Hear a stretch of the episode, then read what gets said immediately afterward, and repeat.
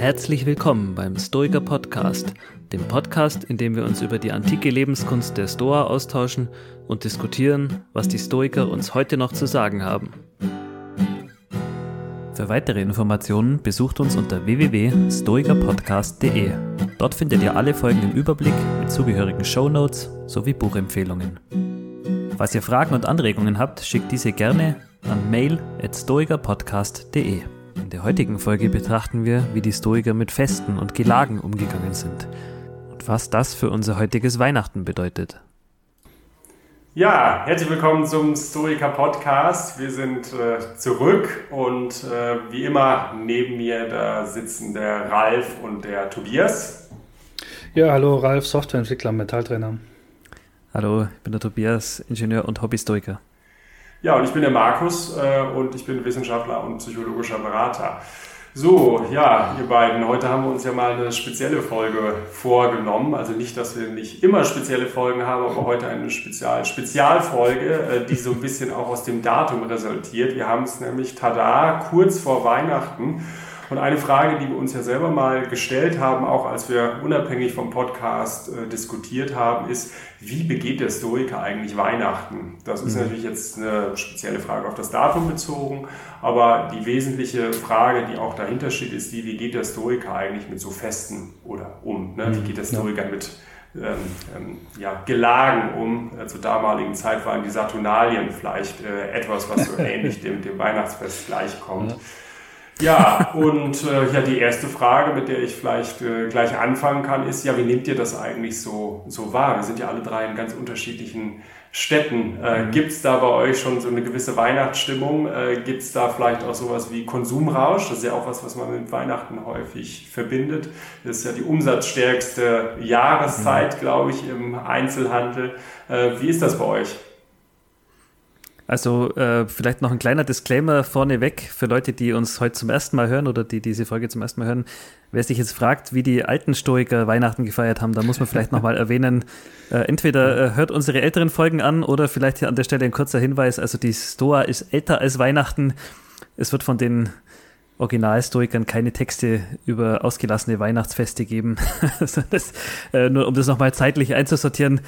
Äh, ja, und jetzt auf, auf deine Frage vielleicht, also so dieser Weihnachtsrausch, wie es jetzt in den USA, wie man es da kennt, in New mhm. York oder so, wo dann wirklich die Leute äh, da wie ferngesteuert ins Macy's rennen und sich da eindecken. Also sowas kenne ich jetzt persönlich nicht, aber es ist schon auch bei uns, äh, und das ist ja ist das ländliche Bayern, also man möchte meinen eigentlich schon ein bisschen abseits von diesem Konsumrausch, aber selbst bei uns gibt schon auch irgendwie hier Leute, die ihren kompletten Garten in Lichterketten einhüllen. und äh, ich bin neulich an einem Haus vorbeigefahren, der hat sogar von außen mit Beamern weihnachtliche Szenen äh, Tag und Nacht da, die an dieses Haus geworfen. Also so ein bisschen dieser Weihnachtswahnsinn, würde ich das jetzt mal nennen, der, der ist hier schon auch spürbar. Und ja, du hast es schon gesagt, umsatzstärkste Zeit im Jahr. Also für viele ist ja Weihnachten gleichbedeutend mit, mit ja, Einkaufen und Konsumieren. Und ich stehe dem Ganzen sehr skeptisch gegenüber, ähm, wie die Stoiker dem Ganzen begegnet wären. Da kommen wir ja in dieser Folge noch drauf. Aber ich übergebe jetzt mal in eine noch bevölkerungsreichere Region. Äh, Ralf, wie schaut es denn bei euch oben aus? Ja, ich glaube gut. Also ähm, ich, ich, ich kann es nicht nicht genau sagen. Ich gehe davon aus, die Innenstädte hier sind voll, weil die Leute halt äh, ähm, ihre Weihnachtsgeschenke kaufen. Gerade wenn ich nach Bonn gucke oder so, da ist auf jeden mhm. Fall genug los. Ähm, ich selbst bin da ein bisschen draußen aus, aus diesem Trubel auch, was hat so, ich glaube, es hat sich so, so historisch auch entwickelt, weil so in, in, in dem Familienverwandtenkreis, wir schenken uns eigentlich nichts mehr, von daher muss ich auch kaum noch was besorgen. Ne? Das hat, äh, es nimmt so ein bisschen diesen, die, diese Verführung auch, diesem Rausch zu verfallen. Also ich, ich kenne das auch sehr gut, dann ähm, aus der Vergangenheit äh, bin ich ja noch eher ländlich aufgewachsen. Da ist man vielleicht mal in die nächstgrößere Stadt auch gefahren, um eben Weihnachtsgeschenke zu kaufen. Und das kann stimmungstechnisch schon ganz schön ansteckend sein. Also, du hast ja schön geschmückt, mhm. vielleicht noch ein bisschen Weihnachtsmarkt, dann trinkst du einen Glühwein und dann kaufst du Geschenke und kaufst vielleicht noch ein paar Sachen mehr als notwendig. Und deswegen bin ich ein mhm. bisschen froh, dass da so dieser, dieser Druck sozusagen raus ist. Mhm. Ja. Ja, wir müssen ja, glaube ich, äh, gut, dass du eben noch den Disclaimer gebracht hast, Tobias. Natürlich, klar, die Historiker, die hatten äh, das Weihnachtsfest noch nicht, aber die hatten eben auch Feste mhm. und insbesondere Feste, die, so wie ihr das jetzt gerade beschreibt, ja auch einen gewissen Druck, Drang, äh, ja, eine gewisse Ansteckungsgefahr äh, mhm. mit Blick auf Kaufrausch oder Konsum ähm, hatten. Äh, die hatten die natürlich auch. Und das ist ja ganz, ganz interessante Frage, wie die Historiker dann einfach damit umgegangen sind. Ne?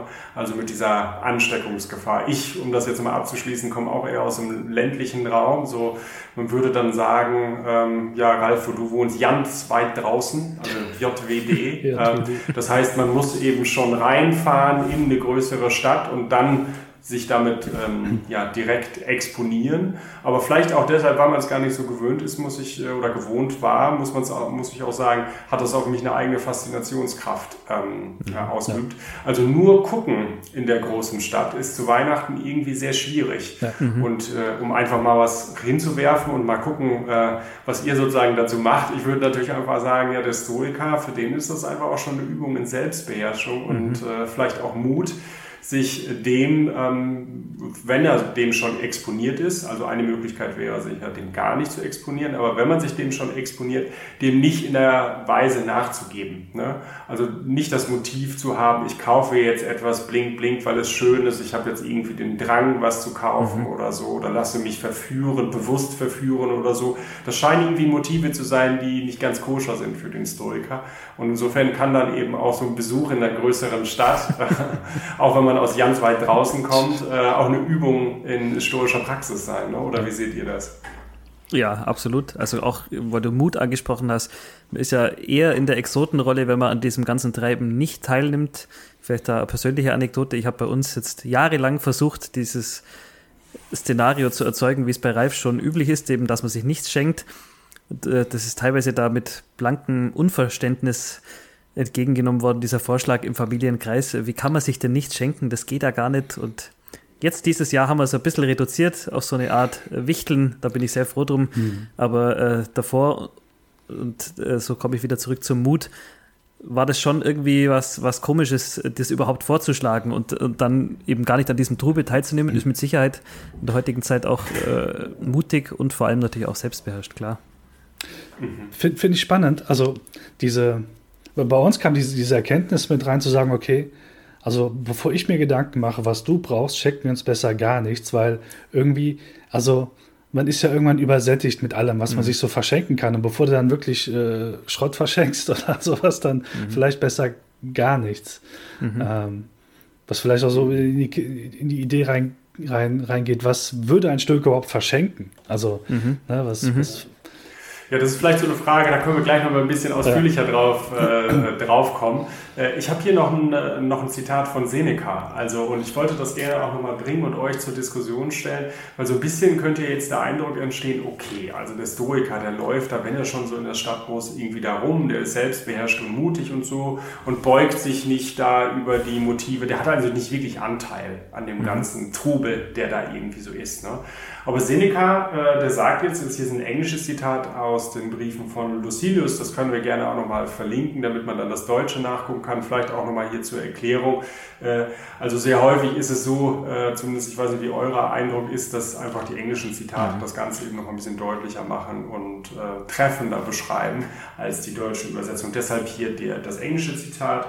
Und äh, hier sagt Seneca, it shows much more courage to remain dry and sober when the mob is drunk and vomiting. But it shows greater self-control to refuse to withdraw oneself and to do what the crowd does. But, und jetzt kommt's, in a different way. Thus neither making oneself conspicuous nor becoming one of the crowd. For, for one may keep holiday without extravagance. Also die Idee scheint irgendwie zu sein, okay, ähm, ich bin dabei, ich mache bei, diesem, bei dieser Sache mit, aber ich bin jetzt nicht mittendrin. Ne? Das ist ja mhm. mehr als einfach nur irgendwie zu sagen, okay, ich gehe jetzt irgendwie durch die Stadt und übe mich in Selbstbeherrschung, ich bin als Konsumer dysfunktional oder so.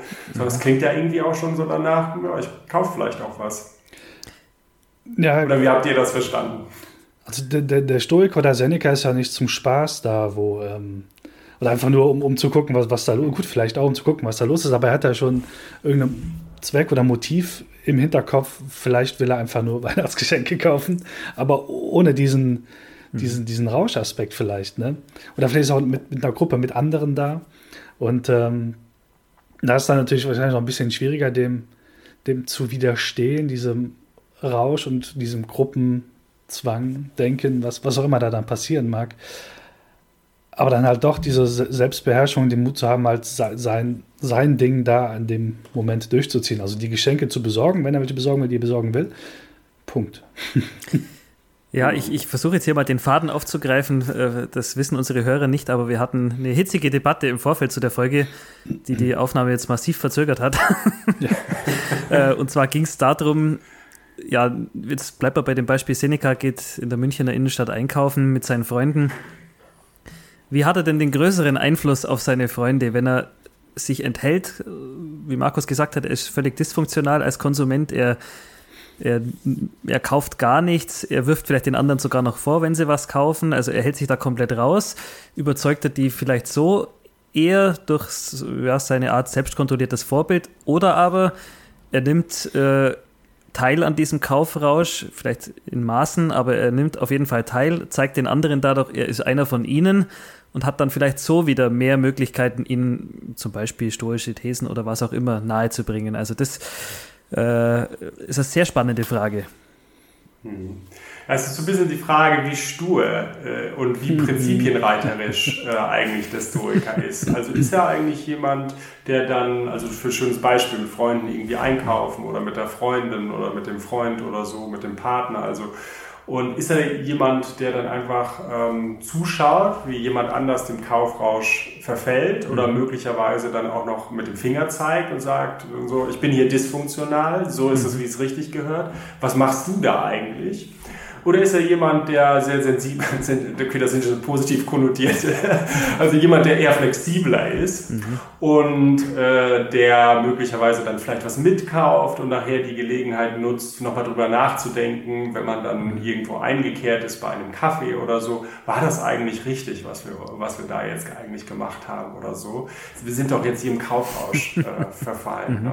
Also das ist so ein bisschen die Auseinandersetzung ähm, gewesen, was so die was eher dem Bild des Stoikers entspricht. Und beides hat sicherlich historische Vorbilder. Ne? Also mhm. die, die Idee, das müssen wir glaube ich auch dazu sagen, also die, die Idee der Stoiker, dass er besonders stur ist und Leuten auch mal so den stiff upper lip zeigt, wie man im Englischen mhm. so sagen würde, das wäre vielleicht sowas wie Cato oder so, ne? Ähm, den man ja. dann vielleicht irgendwie im, im Blick hat, der einfach nicht müde wurde, oder Sokrates vor allen Dingen, nicht der, jemand, der nicht müde wurde, den anderen ähm, äh, ihre Unweisheit zu predigen und das auch in sehr virulenter, quengeliger Weise gemacht hat. Mhm, mhm, ähm, die andere Variante, Marc Aurel scheint ja jemand gewesen zu sein, der durchaus sehr flexibel auf die verschiedenen Bedürfnisse der Leute eingegangen ist. Ne? Mhm. Also äh, das lässt sich vielleicht an dieser Stelle nicht entscheiden, aber äh, es ist, glaube ich, gut, erstmal offen zu legen, dass es diese Diskussion gibt. Ne? Mhm. Mhm. Ich könnte mir noch eine moderierende Position vorstellen, so dieses moderierende Element zu sagen, okay, wir sind jetzt schon zwei Stunden in diesem Laden, kommt doch endlich mal zu einem Punkt. Oder mhm. brauchst du das wirklich? Macht das Sinn, das zu verschenken? So ein bisschen währenddessen schon moderierend äh, tätig zu sein und vielleicht die hm, Geschicke zu lenken. ich denke auch, dass da ganz viel äh, typ- und situationsabhängig ja. ist. Manche schaffen das vielleicht auf eine sympathische Art und Weise gar nichts zu kaufen und ähm, die Leute so zu überzeugen oder mit einem Schmunzeln irgendwie und andere kaufen eben ein bisschen mit und wie Markus das gesagt hat, kommen danach dann irgendwie vielleicht beim, beim Gespräch im Café darauf nochmal zu sprechen, war das jetzt mhm. wirklich sinnvoll, haben wir so viel kaufen müssen oder kaufen wir vielleicht lieber andere Geschenke. Also ich glaube, da da sind beide Wege möglich, auch wenn das ein bisschen dem Bild des Stoikers, das vielleicht auch eher davon Cato inspiriert ist, äh, widerspricht. Ja. ja. ja, eben hat es ja schon angesprochen, was machen wir jetzt mit den Geschenken? Mhm. Äh, also äh, wir jetzt als Hobbyhistoriker, schenken wir was? Äh, Tobias, du hast ja schon, äh, schon angedeutet, bei euch gab es mal eine Diskussion, dass man sich eigentlich gar nichts mehr schenkt. Ne? Ja, genau, ich habe das eigentlich immer ganz äh, in den Raum gestellt, weil erstens muss man auch dazu sagen, heute befriedigt jeder seinen Wunsch sofort. Wenn er irgendwas haben will, dann bestellt das über das Jahr hinweg oder kauft sich's. Also es ist ja selten, dass Leute wirklich noch sagen, oh, ich will jetzt das neue Handy. Naja, in vier Monaten ist Weihnachten. Dann lasse ich es mir an Weihnachten schenken, sondern in der Regel ist es ja so, dass man sagt, ja, das kaufe ich mir jetzt und übermorgen ist es da ja. oder morgen ist es da. Also ein bisschen, das hat uns das Wasser abgegraben, dass einfach niemandem mehr was eingefallen ist, was er dem anderen schenken kann. Ja, und, und dann, wie Ralf eigentlich vorher schon gesagt hat, so dieses Jahr überlegen, was man dem anderen schenken kann und der überlegt sich für einen selber. Also dieses, diese schönen Gedanken, die bei einem Geschenk dahinter stehen, die sind bei uns eigentlich so ein bisschen verloren gegangen im Laufe der Jahre, weil jeder schon alles hatte und das war dann mehr so ein bisschen so ein Zwang auch. Und äh, deshalb war immer mein Vorschlag, machen wir uns doch alle das Leben leichter, schenken uns nichts, genießen die gegenseitige Gesellschaft, ja. äh, machen einen schönen Abend und ich könnte mir zum Beispiel vorstellen, um jetzt wieder die Frage äh, aufzugreifen, was schenkt denn ein Stoiker, dass die eine richtige Aversion gehabt haben gegen sinnlose Geschenke. Also der Stoiker, der will ja auch irgendwie einen gewissen Zweck mit seinen Geschenken erreichen und da irgendwie dem anderen nur was zu schenken, damit er nicht mit leeren Händen kommt, das wäre, glaube ich, überhaupt nicht stoisch gewesen. Also der will mit seinem Geschenk schon was bezwecken beim anderen. Also keinen elektrischen Salzstreuer. Um das Beispiel aus so Beispiel. ja. Ja, das ist schön, dass du, dass du das sagst. Ich glaube, das ist, ähm, greift ja einmal die Diskussion auch wieder auf, die wir in der letzten Folge hatten, wo es um stoisches Essen ging, ja. mhm. wo es irgendwie so ein bisschen rauskam und ich versucht habe, den Gedanken stark zu machen, äh, dass der Stoiker natürlich sich um die anderen kümmert und dann etwas flexibler ist, auch in den Prinzipien, die er da reitet, ob er was trinkt, ob er nichts trinkt, mhm. ob er Vegetarier ist oder nicht Vegetarier ist. Und hier kommt es, glaube ich, auch wieder raus, in, in dem Fall, dass man sich halt als Stoiker überlegen muss, also wenn man schon schenkt, also wenn man jetzt mhm. mal über diese Brücke schon äh, mhm. gegangen ist, dass man überhaupt irgendwas schenkt, dann muss es halt irgendetwas sein, was den anderen in seiner, wie man heute so sagt, Persönlichkeitsentwicklung weiterbringt. Mhm. Und vor allen Dingen, glaube ich, muss es äh, was Individuelles äh, sein ne, für den anderen. Also mhm. Äh, mhm. man könnte ja auch überlegen, dann schenke ich halt ein Buch von Seneca, schenke ich halt die mhm. Briefe an Lucilius oder so. Äh, aber das kommt natürlich nicht bei jedem in der gleichen Weise gut an. Also wenn jemand irgendwie kein philosophisches Fable hat oder ja. wenn jemand einfach auch gar keine Zeit zum Lesen hat, dann ist vielleicht ein anderes Medium zum Beispiel äh, eine gute Wahl. Also, und da kann, kann man durchaus an sowas denken wie Filme oder ähm, ähm, ja, andere äh, Medien, die man konsumieren kann, an denen man etwas lernen kann. Ne? Mhm. Ich hatte vor kurzem mal eine sehr interessante Diskussion mit äh, einem anderen äh, Kollegen über die Avengers-Serie äh, und insbesondere äh, darüber, wie historisch eigentlich so Leute wie Spider-Man, Thor oder Iron Man sind. Ne? Und ich glaube, man kann halt sehr gut bestimmte psychologische ähm, ähm, ja, Dissonanzen äh, an mhm. diesen Personen festmachen, an denen man dann stoisch auch was lernen kann. Also Spider-Man steht dauernd vor dem Konflikt.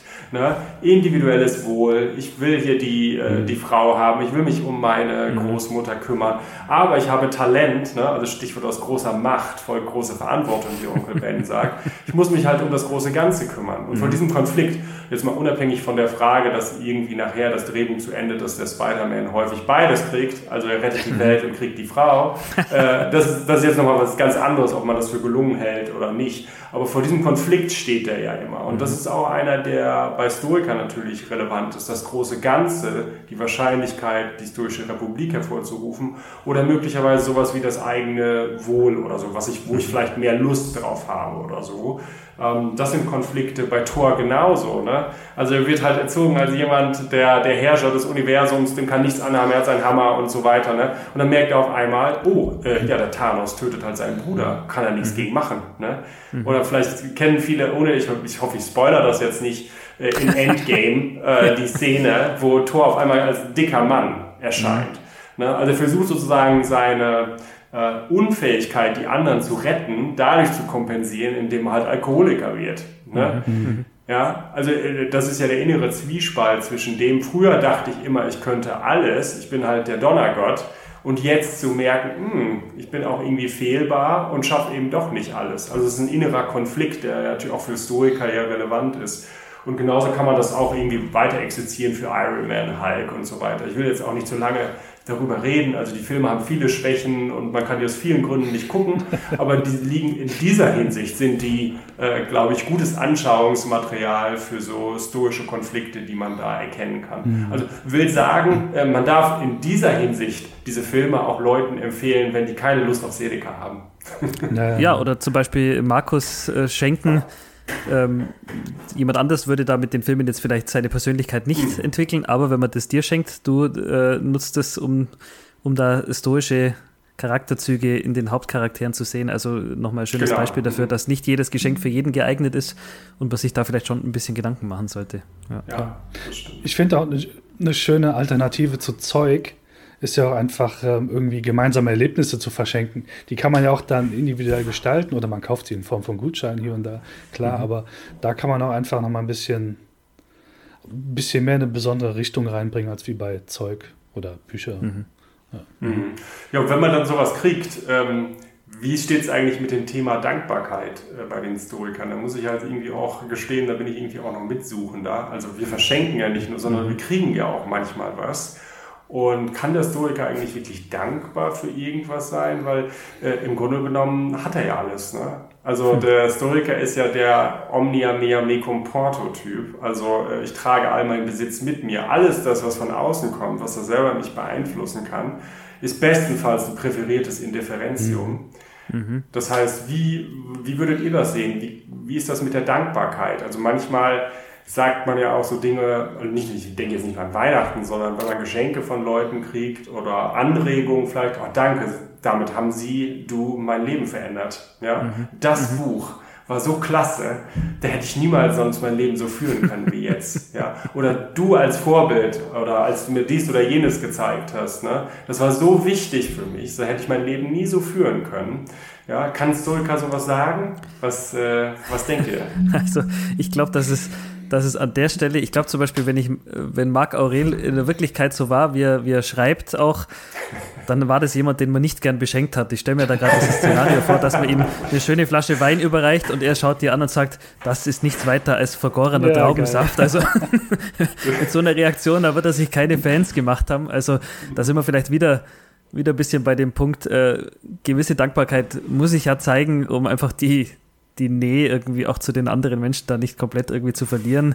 Auch wenn es vielleicht jetzt für mich was, was Indifferentes ist. Also ja, ist ja auch eine schwierige Frage. Auch äh, gibt es da auch Abstufungen bei der Dankbarkeit? Muss ich dann auch für was dankbar sein, was wirklich überhaupt keinen Nutzen hat? Oder bin ich für was mehr dankbar, wo ja zum Beispiel ein Seneca-Buch, das ich mir wirklich äh, wünsche oder über das ich mich wirklich freue? Hm. Mhm. Aber wir sind uns vielleicht einig darüber, dass man sagen kann, man ist nicht dankbar in dem Sinne, dass man etwas bekommen hat, ähm, was das Leben so bereichert hat, dass ich jetzt ein gutes Leben führe. Ja. Weil der Stoiker hat ja mit Bordmitteln alles schon. Genau, ja. genau. Das heißt, die Dankbarkeit kann sich höchstens auf das präferierte Indifferentium beziehen, also, der, mhm. also über den Bezugspunkt. Man könnte Dankbarkeit ja vielleicht auch, auch noch anders verstehen, äh, indem man sagt, finde ich gut also wenn mir jemand ein Buch schenkt äh, über etwas, zeigt er ja, dass er in der Tugend der Gerechtigkeit interessiert ist. Also danke, dass du die stoische Lebensweise weiter tradierst, indem du mir genau dieses Geschenk machst. Mhm. Genau, also die, dieser Aspekt zu gucken, was, was ist die Geste hinter dem Geschenk? Mhm. Also gerade bei mhm. Weihnachtsgeschenken weiß ich manchmal nicht so, es ist normal, dass man sich was schenkt und was ist jetzt die Geste? Wenn ich jetzt was geschenkt bekomme, weil ich vielleicht irgendwas gut gemacht habe oder auch einfach mal anlasslos oder sowas, dann ja, hat, ja. die, die, die, Geste ja. oder die, die Qualität der, der Wertschätzung in dem Fall ähm, könnte eine andere sein, aber auch keine, die jetzt äh, lebensverändernd ist, vermutlich. Ja, also man feiert eigentlich die Geste dahinter, genau, ja. in, in, indem man sagt, hast du gut gemacht und das ist mir ein Vorbild. Ich wünschte vielleicht, äh, ich hätte noch auch mehr Gedankenschmalz in das Weihnachtsgeschenk gesteckt. Ne? Und du bist mir ein Vorbild, dass ich das nächste Mal genauso gerecht, ja. äh, ne? Gerechttum der Gerechtigkeit, das heißt ja mit Liebe verbunden und Wohlwollen mhm. gegenüber anderen, dass ich das beim nächsten Mal genauso mache wie du. Vielleicht kann man das so formulieren. Mhm. Ne? Die Frage ja. ist, ob das begrifflich dann noch Dankbarkeit heißen sollte. Ne? Mhm. Ja. Und also ich bin ja nicht dankbar, weil ich etwas kriege. Genau, weil der andere oder weil was er gemacht mir hat. etwas getan, sondern weil er etwas gemacht hat oder so. Ne? Mhm. Mhm. Ja. Ja, das ist ein gutes Thema. Vielleicht bleiben wir da doch mal äh, dran und äh, ähm, lassen unsere Hörer da ja auch und Hörerinnen vor allen Dingen dran partizipieren, wie die das mit der Dankbarkeit sehen. Also meine Grundintuition oder mein Bauchgefühl ist, dass man gerade die Dankbarkeit in unserer Kultur manchmal doch schon stärkere Züge hat, als die Stoiker dem, mhm. äh, dem zubilligen oder so. Ja. Gerade mit dem, mit, was ich zu Beginn jetzt nochmal gesagt, noch mal versucht habe, stark zu machen, gesagt, ich bin so dankbar, dass ich dich getroffen habe. Ja, das hat mein Leben verändert. Also diese Coaching-Session war so besonders und so. Und ich glaube, der Historiker kann so in dieser Weise nicht reden, aber das mal als These dahingestellt, das habt ihr ja auch mehr oder weniger, glaube ich, unterschrieben und so. Und wir haben versucht, das äh, theoretisch zu äh, zu untermauern, wie das ist. Vielleicht lassen wir die Hörerinnen und Hörer das noch machen. Ja. Ich habe hier noch einen Punkt, äh, weil der Ralf, der möchte auch noch mal was dazu sagen.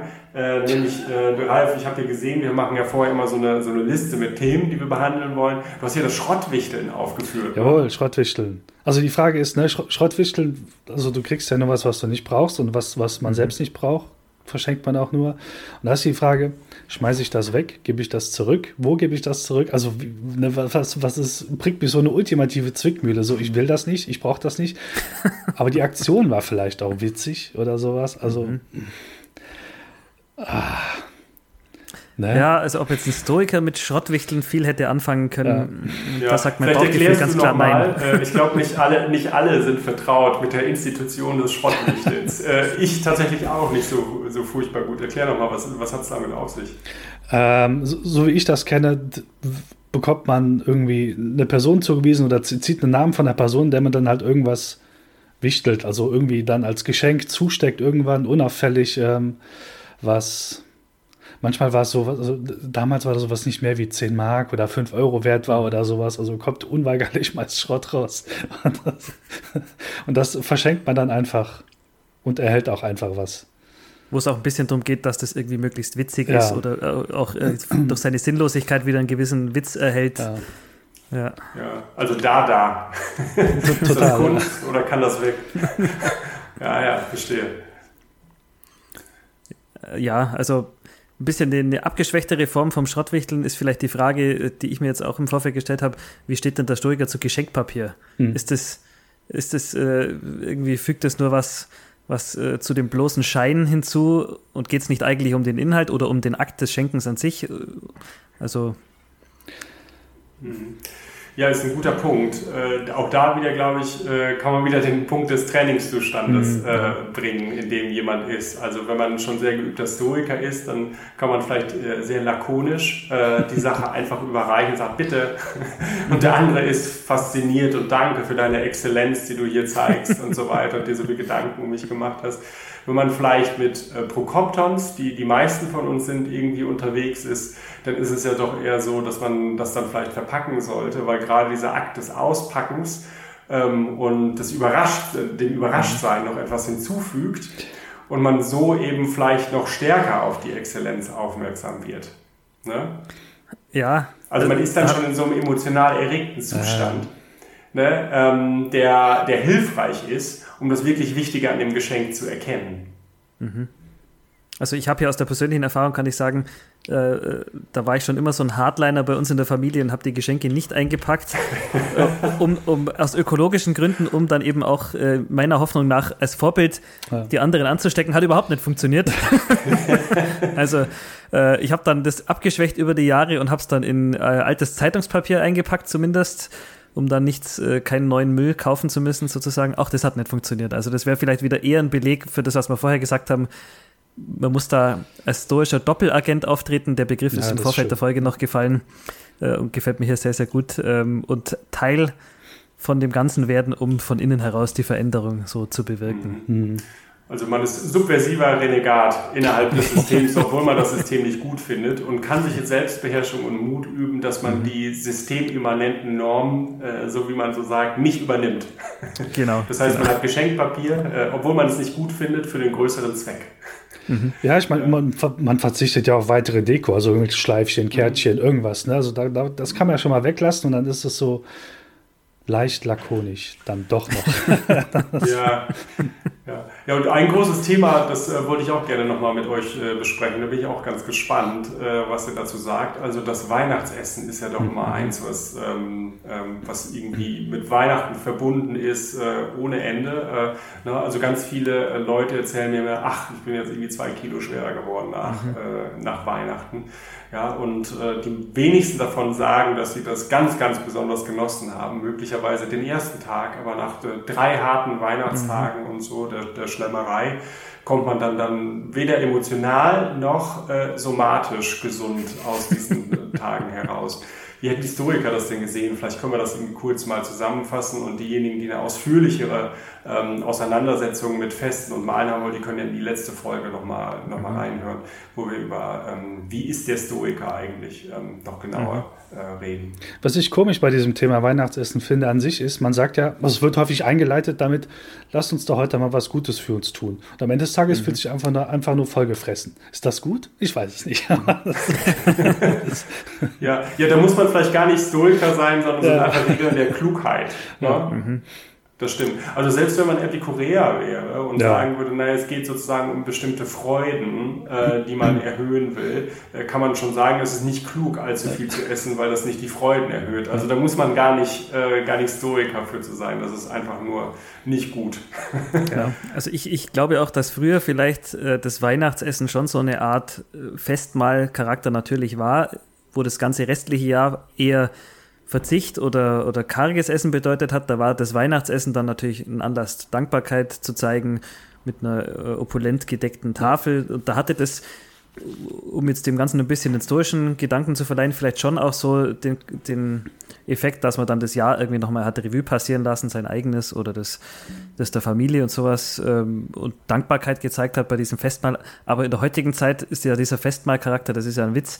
Also äh, meistens, äh, die meisten Leute essen ja jeden Tag ein, ein mhm. opulentes Mahl und, und gönnen sich was. Also so dieser Ausnahmecharakter, den Weihnachten früher hatte, der ist so ein bisschen irgendwie ja, ja verloren gegangen und ja, auch irgendwie die Möglichkeit, da so einen Jahresrückblick zu machen oder, oder geistreiche Gespräche zu führen. Ich weiß jetzt nicht, wie das bei euch ist. Ähm also der, bei, bei, uns ist es zumindest häufig so, da geht es dann doch eher darum, äh, dass der Nachbar Nachwuchs bekommen hat, wer hat sich scheiden lassen, welcher Promi ist gestorben. Also das sind jetzt Gespräche, die sind vielleicht nicht im Bereich der, der geistigen Hochgenüsse zu finden.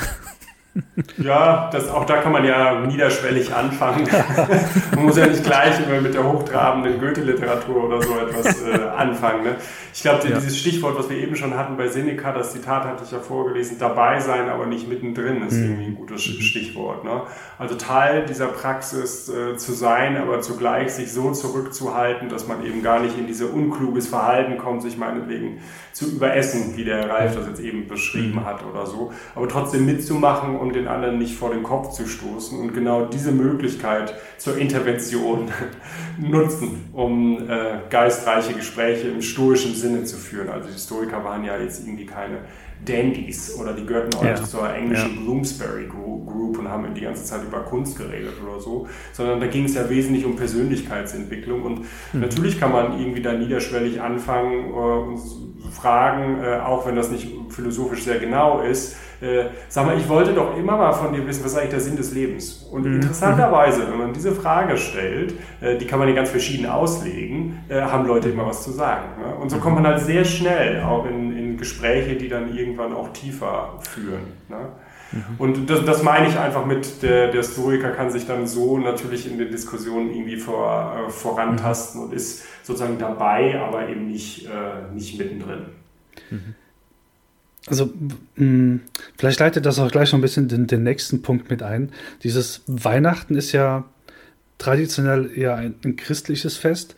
Und ich glaube, es hat sich auch in, in den letzten Jahren, Jahrzehnten, zumindest ist mein Eindruck, ein bisschen auch kulturell gewandelt. Also da schwappt was über den Teich rüber, was man halt an Weihnachten so macht und tut. Mhm. Und ich habe irgendwie noch so die, auch im Hinterkopf so eine Art romantische Version von Weihnachten, also das, was man so unter besinnlich nennt ähm, wo vielleicht auch für den einen oder anderen tatsächlich auch den, den Besuch von der Kirche und der Messe dazu gehört, dazu gehört hat. Mhm.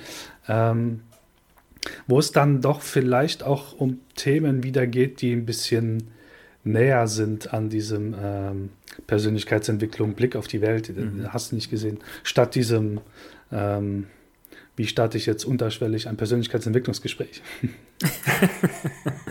ja, also ähm, was ich da auch noch äh, anmerken wollte, also ich für die Stoiker ist ja Essen was Indifferentes. Das, ja. äh, und für mich ist Essen an Weihnachten insofern was Indifferentes, weil ich ja unter dem Jahr auch keine karge Kost oder sowas zu mir nehme. Also für mich oder bei uns in der Familie ist eigentlich das Weihnachtsessen bildet jetzt nicht so den krassen Kontrast zu, zu dem, was man sonst das Jahr über isst, weil man ja, ja in der Regel eigentlich immer gut isst. Und äh, deshalb um, das war ja vorher die Frage, wie geht man denn mit dem, mit dem Essen an Weihnachten um? Also ich würde das da wie die Historiker sehen und dem Essen keine große Bedeutung zuschreiben, aber es ist sozusagen ein Mittel zum Zweck dieses mhm. Essen, um eben ähm, ja, Gespräche zu führen, im Kreise der Familie zusammenzukommen. Das ist für mich eigentlich mit, eher also das Highlight an Weihnachten, dass man da ähm, seine Familie und Freunde sieht. Und das Essen hat jetzt, also zumindest bei, bei mir persönlich, keine so eine große Bedeutung. Ja, ja, damit äh, vielleicht schon so ein bisschen zu so einer Endgegnerfrage. Ich meine, das Weihnachtsfest ist ja kein genuin stoisches Fest, es ist halt ein mhm. christliches Fest. Ja. Und äh, die Frage ist ja doch dann auch diejenige, wenn man so Stoiker ist, äh, wie geht man eigentlich äh, mit Blick auf solche Feste um? Also äh, zumindest da, wo wir leben, kommen wir ja nicht drum rum. Alleine deshalb schon mhm. nicht, weil es ja Feiertage sind. Äh, und natürlich ist es so, dass nach außen hin die Straßen geschmückt sind mhm. und so. Und natürlich gibt es auch noch die kulturellen Traditionen. Ihr habt das jetzt eben gerade beschrieben, auch innerhalb der Familie mhm. und so. Ne? Also wie geht man mit diesem religiösen Charakter eigentlich als, äh, als Stoiker um. Ne? Also Tobias und ich, äh, das dürfen wir glaube ich auch so, äh, so mal sagen, wir sind ja zum Beispiel auch stolze Eltern äh, und dann wäre ja auch die Frage, wie geht man ähm, damit um bei kleinen Kindern? Also tradiert man diese Tradition zum Beispiel weiter oder lässt man sie fallen und so weiter? Wie, äh, wie seht ihr das? Wie gehen Historiker mit religiöser Tradition um? schwere, schwere Frage. Ja, du hast es schon gesagt, Endgegnerfrage. Ich, ich äh, lass, Ralf, ich lass dich mal vor. Ähm, okay. Da, ähm, ich glaube, äh, die, die, Idee, die mir im Kopf steht, ist, ähm, dass, dass der Stoiker jetzt nichts dagegen, also zwei, zwei Perspektiven. Stoiker hat nichts dagegen, wenn jemand seine Religion praktiziert, egal was, was da dazugehört. So, so, so in erster Linie. Wenn ich jetzt als Stoiker selbst irgendeiner Religion Zugehörigkeit äh, oder mich zugehörig fühle, dann ist es, glaube ich, auch eine individuelle Frage oder Konsequenz. Also ich, ich könnte es mal andersrum ausdrücken. Ähm, es, die meisten Religionen passen auch in, in die, das Weltbild des, des Stoizismus rein, in, in, gewisser Weise. Ob die Bräuche jetzt dazugehören, ich glaube, es hängt auch davon ab, was man damit verbindet. Ne? Also mhm. ähm, irgendwie die, die, der Sinn von Bräuchen und Ritualen ist, ist ja, hm, haben die Stoiker uns auch nichts überliefert. Also ich würde es nach persönlichem Gusto irgendwie mhm. überlassen. Ja. Aber ja, mit, halt, mit, mit mehr Sinn. Also das muss schon ja. vielleicht einen Sinn haben, wenn ich jetzt das und das tue. Also das äh, besinnlich eben. Ja, wenn ich dich da richtig verstehe, ich meine, ich habe die Frage ja auch sehr weit, äh, sehr weit gestellt, da kann man sich ja verschiedene Aspekte rausnehmen und wenn ich dich jetzt richtig verstehe, dann kann man vielleicht auch das machen, was sowieso viele Leute an Weihnachten machen, sondern ein Stück weit einfach die Tradition entkehren von ihrem eigentlichen Gehalt indem man nämlich sagt, äh, Weihnachtsbaum macht halt schöne Lichter und ich finde irgendwie die Musik auch ganz äh, stimmig, aber ich verbinde das sozusagen nicht mehr mit dem religiösen Fest, was dahinter mhm. steht, was sich zum Beispiel daran ausdrückt, dass einfach viele Leute gar nicht mehr zur Kirche gehen oder wenn sie mhm. zur Kirche gehen, das irgendwie nur als eine Art von habe ich immer gemacht, äh, mhm. ist halt eine gewisse Tradition oder so wahrnehmen. Ne? ja, mhm. man kann es ja nicht nur entkernen, ähm, ich glaube, was Ralf auch so ein bisschen gemeint hat oder was ich jetzt äh, da machen würde, wäre dem Ganze eine neue Bedeutung geben, eben zum Beispiel dann Weihnachten vielleicht als Jahresabschluss äh, zu nehmen ähm, und persönlich das, das letzte Jahr nochmal Revue passieren lassen oder sowas. Oder zum Beispiel könnte man ja Ostern als schöne Memento Mori-Veranstaltung äh, auch hernehmen. Gut, Jesus ist dann wiedergekommen. Ja. Aber äh, so grundsätzlich den, den Tod irgendwie da vor Augen zu haben, ähm, und, und eben so sich diese, wenn man selber sich als Stoiker sieht, kann man sich ja aus anderen Festen und, und religiösen Zeremonien die Aspekte rauspicken, vielleicht die, die am ähnlichsten zu der Philosophie passen und dann die eben da ja, feiern oder berücksichtigen. Hm. Ja. ja, und das bringt uns, glaube ich, jetzt schon zum, zum Schluss der Folge, wo wir nochmal vielleicht unsere Koffer packen äh, können oder zusammen die Koffer packen. Ne? Also welche Aspekte würde der Stoiker an Weihnachten eigentlich gut finden und äh, das eignet sich ja so ein bisschen als Zusammenfassung all dessen, was wir irgendwie schon so gesagt haben. Also die Möglichkeit der Selbstreflexion möchte ich hier nochmal hervorheben und aufnehmen, dass das, was Tobias, was du jetzt auch schon gerade gesagt hast, dass man äh, das Fest zumindest als Gelegenheit des Innehaltens, so wie genau. es ja auch in gedachter Entschleunigung versteht, um sich nochmal klar zu, darüber zu werden, was irgendwie wichtig ist, äh, was unwichtig ist und ähm, ja, was äh, präferiert indifferent und was äh, nicht präferiert indifferent ist und so. Mhm. Genau. Und äh, Übungen in Tugendhaftigkeit habe er auch, glaube ich, an mehreren Stellen angesprochen, bietet dieses Fest zu Genüge, äh, sei es jetzt beim Kaufrausch, beim Essen äh, oder bei zahlreichen anderen Gelegenheiten. Also äh, bietet sich hier die Möglichkeit, selbstbeherrscht zu sein, mutig ja. zu sein, gerecht zu sein. Also äh, auch, auch dafür eine ideale Spielwiese. Und auf, auf, der anderen Seite kann man, oder nutze ich gerade diese Phase Ende des Jahres auch gerne, weil sie so ein bisschen entschleunigt und irgendwann so an diesem Weihnachtstag ist so ein bisschen so, als würde dieser Druck des Jahres abfallen, so ein bisschen manchmal. So, so, so wirkt es für mich. Und das einfach nochmal, um äh, für, genau, für, für, diesen Rückblick, für Entschleunigung einfach nochmal Anlauf zu nehmen fürs nächstes Jahr, für nächstes Jahr. Ja, so. Mhm. ja das ist ja fast jetzt schon äh, sozusagen ein Memento oder eine, eine, Danksagung an das, an das Jahr. Ja. Ich glaube, mhm. äh, wir müssen mal schauen, vielleicht machen wir ja auch nochmal eine, eine kurze entschleunigende Pause mit eurem, unserem Historiker-Podcast äh, zwischen den Jahren. Mhm. Ähm, das werden wir dann wahrscheinlich noch entsprechend kommunizieren. Ich glaube, wir sind jetzt erstmal am Ende der Folge. Wir haben ja viele Aspekte irgendwie rausgegriffen. Wahrlich nicht alle, äh, die man mit mhm. Weihnachten und Festen irgendwie verbinden kann. Und man sehe uns das nach und all diejenigen, die jetzt äh, denken und glauben, da gibt es irgendwie doch noch ganz viel, was zu diskutieren wird, schreibt uns eine E-Mail. Mhm. Ne? Darauf sollten wir auch nochmal hinweisen. Wir mhm. antworten in der Regel recht schnell darauf und versuchen auch, das in den Folgen, sei es QA oder auch irgendwie zwischen den normalen Folgen am Anfang wieder die Bälle aufzunehmen. Also Rückmeldung ist gern gesehen, konstruktiv, kritisch. Ähm, das nehmen, genau. wir, nehmen, wir, auf jeden Fall gerne auf. Was, was vielleicht auch noch äh, wir haben es gerade gesagt, Weihnachten so als Jahresrückblick. Wir können da an dieser Stelle auch gleich mal noch einen Podcast-Rückblick noch einen ganz kurzen machen. Also wir sind da dieses Jahr an den Start gegangen und es war gute Zeit, es war eine schöne Zeit, viele tolle Folgen.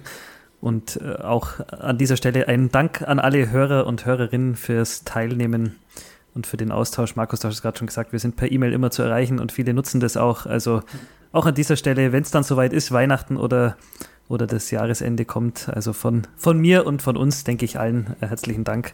Ja, auf jeden Fall. Vielleicht äh, da auch nochmal dran angefügt, äh, überlegt nochmal, weil wir gerade bei der Selbstreflexion sind. Ne? Wir sind, reden immer die ganze Zeit davon, die alle müssten das machen, jetzt machen wir das einfach selber zum Schluss.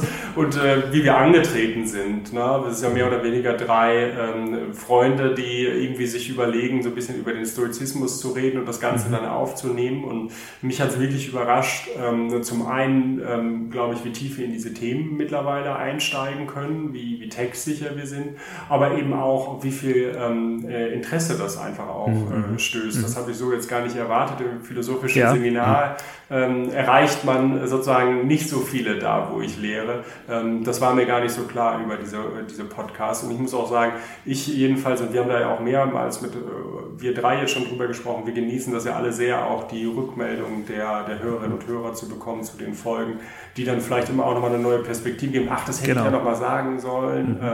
Oder das muss ich noch ein bisschen mehr betonen. Oder ah, da muss ich nochmal drüber nachdenken und so. Also äh, ihr alle da draußen, ihr helft uns alle bei der persönlichen Weiterentwicklung sehr.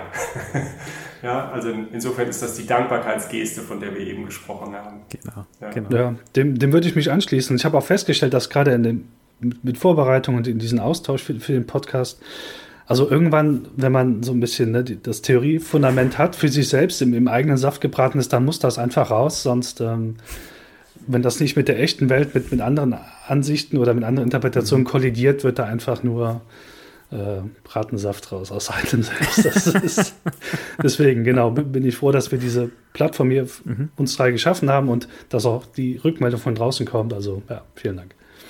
Ja, und äh, damit haben wir dann die Lage der Historiker für heute, glaube ich, hinreichend erörtert. Genau. genau. Und äh, vielen herzlichen Dank, äh, allen ein schönes Jahr oder neues Jahr und bis zum nächsten Mal. Macht's gut. Macht's gut. Bis dann. Ciao, ciao. Ciao, ciao. Tschüss.